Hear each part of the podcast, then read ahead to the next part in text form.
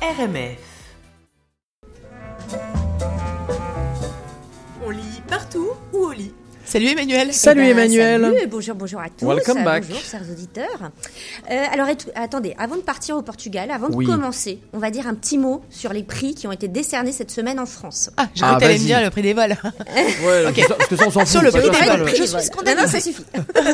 non, on va parler du très prestigieux prix Goncourt, notamment parce qu'il a récompensé un roman dont on avait déjà parlé il y a Ah, quelques mais émissions. t'es Hein forte.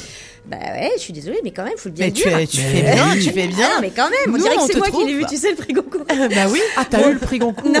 D'accord. Alors, Ah, le, roman, c'est tous les hommes n'habitent pas le monde de la même façon. Mais de bien Jean-Paul sûr. Dubois chez l'Olivier. Je sais pas si vous vous souvenez, on avait eu Oui, ce délire sûr. sur les jardiniers, les architectes. Mais, mais on s'en souvient Ah, très bien. Vous pouvez voilà, réécouter sur cette histoire de tolard au Québec, amoureux, fou, brisé et orphelin. Hein, euh, ben, on peut revenir au podcast de l'émission pour retrouver tout ce que j'en avais pensé à l'époque. Et Exactement. c'était très bien. Mais ça ne s'arrête pas là parce qu'il y avait un autre prix aussi. Bon, Oui. déjà, le prix Goncourt, c'est quand même pas mal. hein. Ouais, Non, mais c'est pas que c'est pas mal. un peu c'est topé. C'est la, c'est Voilà. la C'est peu du le prix. Nobel du, C'est un livre. peu le, Ah ouais. C'est le Nobel du livre. français, on va dire. Euh, parce qu'il y a un autre prix qui a récompensé un de nos auteurs fétiches, dont j'avais parlé au tout début des émissions. C'est Laurent Binet avec Civilisation chez Grasset. Mais oui, Bien il est sur ma table Mais de nuit, je suis en train de le lire. Eh ben, c'est très bien, continue. Oui. Oui, parce que Julien est un petit peu en décalage, c'est-à-dire qu'il en est à la chronique de civilisation.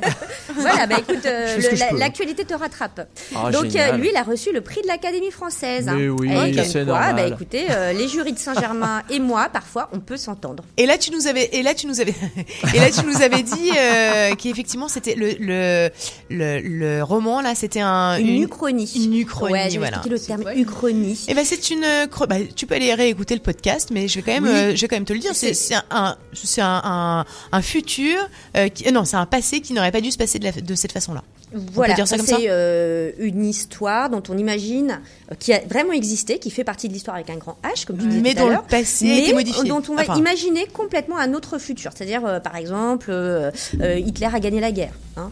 ou, euh, ou euh, comme dans le roman de Philippe Dick, un euh, artiste on a... euh, c'est juste de l'imagination je dis ça pour nos auditeurs qui nous Oui, rejoindraient totalement. Hitler n'a pas Bon, gagné la guerre de- et Oh c'est bien comme ça Euh, mais- c'est On est en train de patiner Euh, dans la choucroute avec cette histoire du chronique. Non, mais la bon, choucroute, c'est c'est pas bien. grave. C'est nous parlons question, du chronique mais, si vous nous rejoignez Voilà. Et ça, c'est Laurent Binet avec Civilisation. On a essayé de lui rendre hommage, mais bon, c'était un peu raté. Désolé, Laurent. Bon, alors, qu'est-ce qu'on lit? On va revenir quand Oui, même à notre c'est livre de cette semaine. Eh bien, écoutez, on lit l'excellent, mais très bizarre et foisonnant roman de Nicolas Chalifour chez Héliotrope.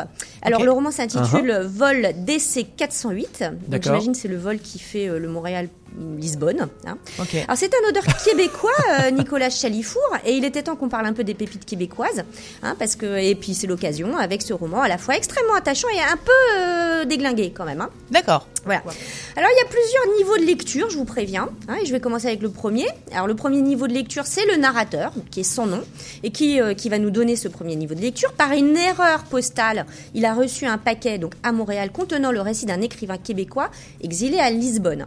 Ce paquet était en principe destiné à une éditrice québécoise, mais euh, pas de chance, elle n'est jamais parvenue euh, à la bonne destination. Donc le narrateur va lire les carnets en question, et précisons qu'il est lui-même écrivain, et ce narrateur va décider de les, se les approprier en donnant arbitrairement le nom de Antoine à celui qui raconte. Voilà. ok Donc le roman, c'est donc le récit d'Antoine à Lisbonne, réapproprié par le narrateur. d'accord Voilà. Donc c'est un procédé qui donne une distance un peu étrange au récit, parce que derrière le personnage d'Antoine, eh ben, on sent toujours le narrateur, un observateur, toujours un peu en dehors, toujours distant, d'accord? Et ça va créer une, pré- une profondeur euh, comique assez euh, remarquable en fait. Euh, c'est un procédé assez intéressant, ça va enrichir aussi le regard porté sur les événements racontés qui vont euh, être apportés un peu comme dans un film. hein. C'est très visuel. hein. Euh, Il y a un côté même BD en fait. Je vais même aller plus loin. C'est un peu un comics abs- absurde dont Antoine serait le héros involontaire. Mais alors, qu'est-ce qui lui arrive à Lisbonne à cet Antoine? Hein, C'est ma question. ben oui Et vous vous la posez bah, j'imagine. on se la pose Ah bah quand même. on Bon. espère qu'il va se taper quelques pastilles del nata mais enfin ça va pas faire Euh, tout le livre pas- il va Ouais. se taper pas mal d'impérial, Oh. visiblement. Alors, il est paumé dès le départ, ce pauvre Antoine. Il vient de finir son premier roman à euh, Lisbonne, un premier roman, mais il se sent incapable de revenir au pays. Il est vraiment paumé, en fait. Il va de bar en bar et l'impérial coule à flot. Et il rencontre toute une galerie de personnages extrêmement hauts en couleur. Et c'est le grand. euh, le caractère précieux de ce roman, c'est que ça met en place des personnages complètement fous, plus fous les uns que les autres. Alors, il y a le nain Achilles, qui est un sans Uh-huh. domicile fixe, mais ce qui est aussi le leader d'un groupuscule d'action antitouristique. Alors, il est habituellement euh, flanqué de son chien Ricardo. hein. Euh, il y a aussi euh, dans tous ces personnages un couple de Québécois très intrigants. Il y a un chauve colérique, on ne saura jamais euh, son nom, qui recherche son frère disparu, et une blonde ensorcelante hein, que, que, le, que Antoine va suivre de bar en bar. Il y a un Anglais prédateur sexuel qui va prendre un petit peu cher. Dans Ah, quand le même. Eh ben, ouais. Il y a un révolutionnaire complètement taré qui s'appelle Bono et qui crie Resistencia à tout, champ, à tout bout de champ. Et il chante pas ça Bono, hein, normalement. Ouais, Ah non, c'est- mais c'est Bono comme la bande à Bono en fait. Ah, ok, d'accord. Parce que c'est vraiment, euh, il y a une résistance politique en fait euh, à, à- à la, la touristification de, Lisbonne. Euh, donc il fait que des bêtises ce Bono, euh, au point que bon, il va perdre euh, un peu plus que des plumes, mais je ne veux pas en dire trop Ah. euh, sur dans le Des dans poils, la fin du peut-être. Roman. Euh, Il y a une chanteuse de fado qui biglouche. Bon bref, il y a, Ah, il y a quand même un petit peu de, il y a quand même un petit peu de cliché. un petit peu de Ah bah, cliché pas sur, lequel pas- on va jouer en pas fait, hein, pas- beaucoup.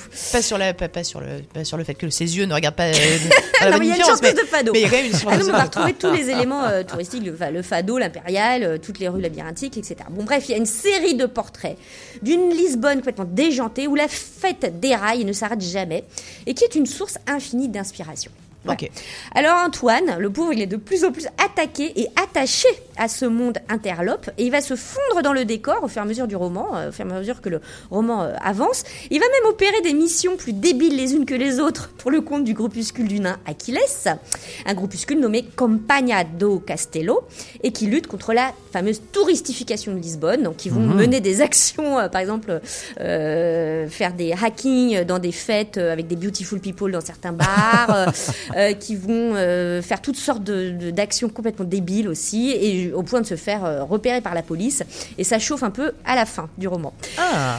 Donc Ah. ce premier niveau de lecture, comme je disais, il est très drôle et il ressemble à un film des Marx Brothers. Genre euh, La soupe au canard à Lisbonne, un peu. Ok. Je sais pas si vous voyez. Ouais. Mais, mais ce serait une erreur de penser que le roman se réduit à ce défilé burlesque. Il y a une deuxième lecture. Il y a une deuxième lecture. On compte sur toi pour. Ouais, quand même. Non, c'est assez clair hein, dans le roman. Lisbonne est bien le personnage principal et Antoine l'arpente comme son inspiratrice ultime. Elle le guide et elle le perd. Elle le confond et même le métamorphose.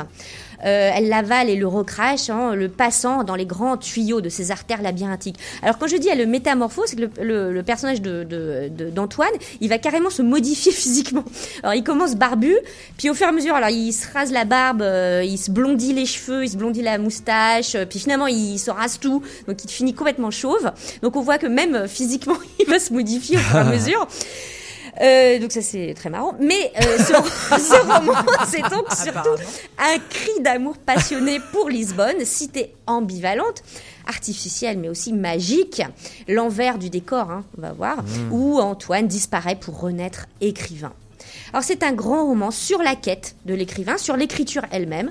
Le motif du double, hein, parce qu'il n'y a que des doubles en fait, il cherche des doubles de lui-même euh, en permanence, et celui de la métamorphose vont courir tout au long du roman. Le double de l'écrivain en travail d'écriture, qui se perd dans sa matière et qui renaît, mais sans rédemption. Voilà. Ok. Et donc, c'est mon coup de cœur de cette semaine. Vol DC 408 chez Héliotrope par l'excellent Nicolas Chalifour, que je vous conseille comme un voyage euh, dans l'envers des clichés lisboètes. Exactement. Puis, Wow. euh, puis c'est de la littérature euh, d'ici et c'est bien. C'est la littérature d'ici Voilà. excellente. Merci, Merci. beaucoup, Emmanuel. C'est moi qui vous remercie. On lit partout ou au lit